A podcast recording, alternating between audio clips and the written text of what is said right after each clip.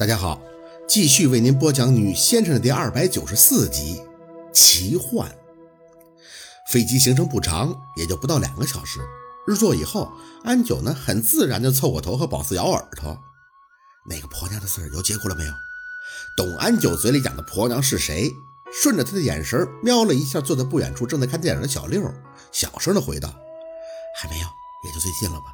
有结果会有人给我来信儿的。”这事儿，宝四早就和师哥打好招呼了。苏小雨要真被处决了，他肯定能告诉宝四。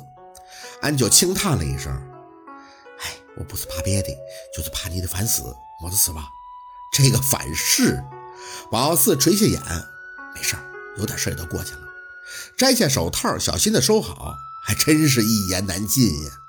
安九见状就没多问，而是反过来直接握住了宝四的手。眼看着一个大蜈蚣从他袖子里边出来，在宝四的手背上露了下头，没等宝四反应过来，安九就皱起了眉：“啥子情况，宝妹儿？你身子还悬呀？啊！”这给宝四吓的，关键是安九这大蜈蚣个顶个的锃光瓦亮的肥头大耳，那体格子就和吃了激素似的，没个心理准备，看到了还真是一拘灵，想要做到一见如故，那真是稍微有点难度。我问你话噻，你个嗓头还没结果呀？他能等得起？安九各种匪夷所思的样子。我看他的身体可没得问题。你们这热恋中的居然好到现在？看安九的样子，宝四反而笑了。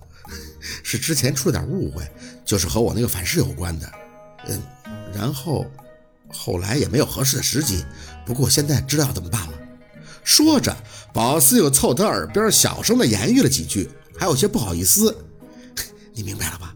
这就是我那个女闺蜜给我出的主意。安九愣在那里，套这一嗓子声音有点大，眼见着几个乘客还有小六都懵懂的看过来，宝四恨不得上去捂安九的嘴，小声点安九呵了一声，根本不顾及什么别人，眼睛睁得圆圆的看着宝四，宝妹儿，这话啷个也行哦？怎么了？宝四不明白，声音还是悄咪咪的，这隔离了不就没问题了吗？那个。安九的喉咙好像是紧了，清了好半天，就像吃咸了似的看着宝四。哎呦我的天呐，你拉个闺蜜是不是也是处哦？哈戳戳的。宝四没吭声，就看着安九特别无语的自己在那白活了一通方言以后，凑到宝四的耳边：“哎呀，宝妹儿啊。”我是一直晓得你是个聪明人，这件事儿啷个真就想不通嘞？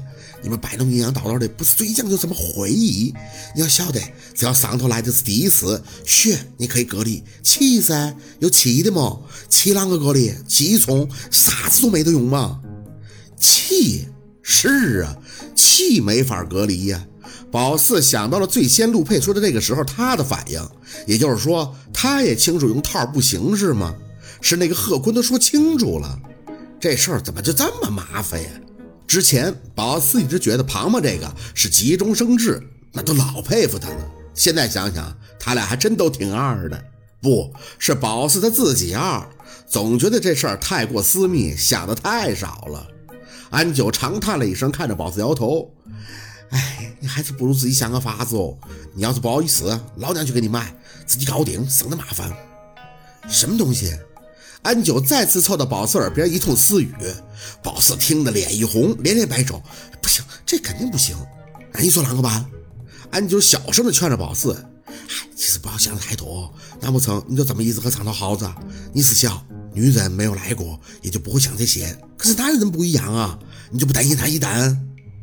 可是陆佩讲他会找人想办法的。关于我身体的事儿，他已经知道了呀。”宝四有些无奈的看着安九：“我了解他。”因为我们很小就认识了，所以他一定有情节的。我自己来的话，他或许还会误会。与其他多想，还不如让他再去想想别的法子。夏文东搞出这件事儿，陆佩为什么会这么生气？还不是因为这个吗？他自己心里清楚，那单子是假的，他都控制不住情绪，那就更别说再去做些挑战他底线的事儿了。现在宝四什么都不怕，唯独不想和陆二在这方面有什么误会。而且这事儿，宝四自己也干不出来呀。也不知道是矫情还是怎么的，就觉得安九出的主意比让他捅自己一刀还难受呢。安九随即就一副明了的样子，兀自点头：“哎，也是，这种事一个巴掌拍不响。男人嘛，越是在意，就越想另一半都是自己的。占有欲这个东西，都是雄性激素大的。更何况你们还是很小就认识。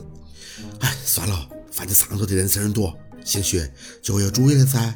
我是没得想法了，你们自己的事自己商量去办。感情那种事，随时都等。boss 看着安九这样，就忍不住的想笑。安九，你谈过恋爱吗？怎么给我出的主意像是很有经验的样子呀？孤女可以谈恋爱，只不过结果大多都是无疾而终，因为体内的毒素从小就开始培养，没法生育，再加上做事手段毒辣，也不能有自己的后代，所以大多直接选择不嫁。就像他常挂在嘴边的话：“一世潇洒，什么都不太在乎。”安九呢？听完宝四的话，眉头一挑，你猜？宝四来了个逗趣的兴致，抿了抿嘴，直接伸出一个手指头，一个。安九笑而不语。宝四又弹出一根手指，两个。他还是不说话。宝四再弹出第三个手指，直到有些惊讶的抬起个巴掌看他，安九却忍不住的笑了，一把就攥住了宝四的手，锤子，一个都没带。没有，安九笑得清爽洒脱。哼，你又不是不晓得，我玩哈子的，啷个有可能谈恋爱？那个就是跟我没得关系。可是你，我比你大两岁，啥都不懂。安九笑得像个老大姐似的看着宝四。再说我出来混得早，什么样的事主我都见过噻。有些事不需要自己经历，看一看会喽。我的天哪！正当宝四各种发懵的看着安九时，他突然就几分落寞的笑了笑。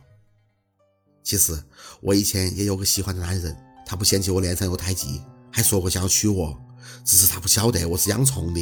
后来他找我表白，我的虫儿就出来看热闹，这给他吓的哟。我也没得追出去，也没得解释，只要是算的哈，那就是一次吧。没答话。宝四看着安九，他其实长得很秀气。只是那块胎记太大了，再加上头发一直被遮着脸，还喜欢穿一身黑，就显得有些阴沉，给人的感觉就是高冷。其实接触了就会发现，安九是绝对有一说一、痛快干脆的那种人，个性鲜明，相处起来很舒服。只是外表看起来再强大的女孩子，内心都终究需要人去呵护的。站在朋友的立场。宝四其实很希望安九有朝一日能够结束这种浮萍一般四处游荡的生活，不知道下一站去哪里，也不知道停下来要回到哪里，真是让人心疼。要是他能有个家，有个一直会等着他的归属，那该多好啊！宝妹，你不要这种眼神看我。安九的语气跃起了几分嗔怪的朝着宝四出口：“我们这行的就这样，我心里有数噻。哎，别人接受不了的。”我也不想害人家断子绝孙，这辈子就这样过去算喽。以后我年岁大了，直接就去养老院。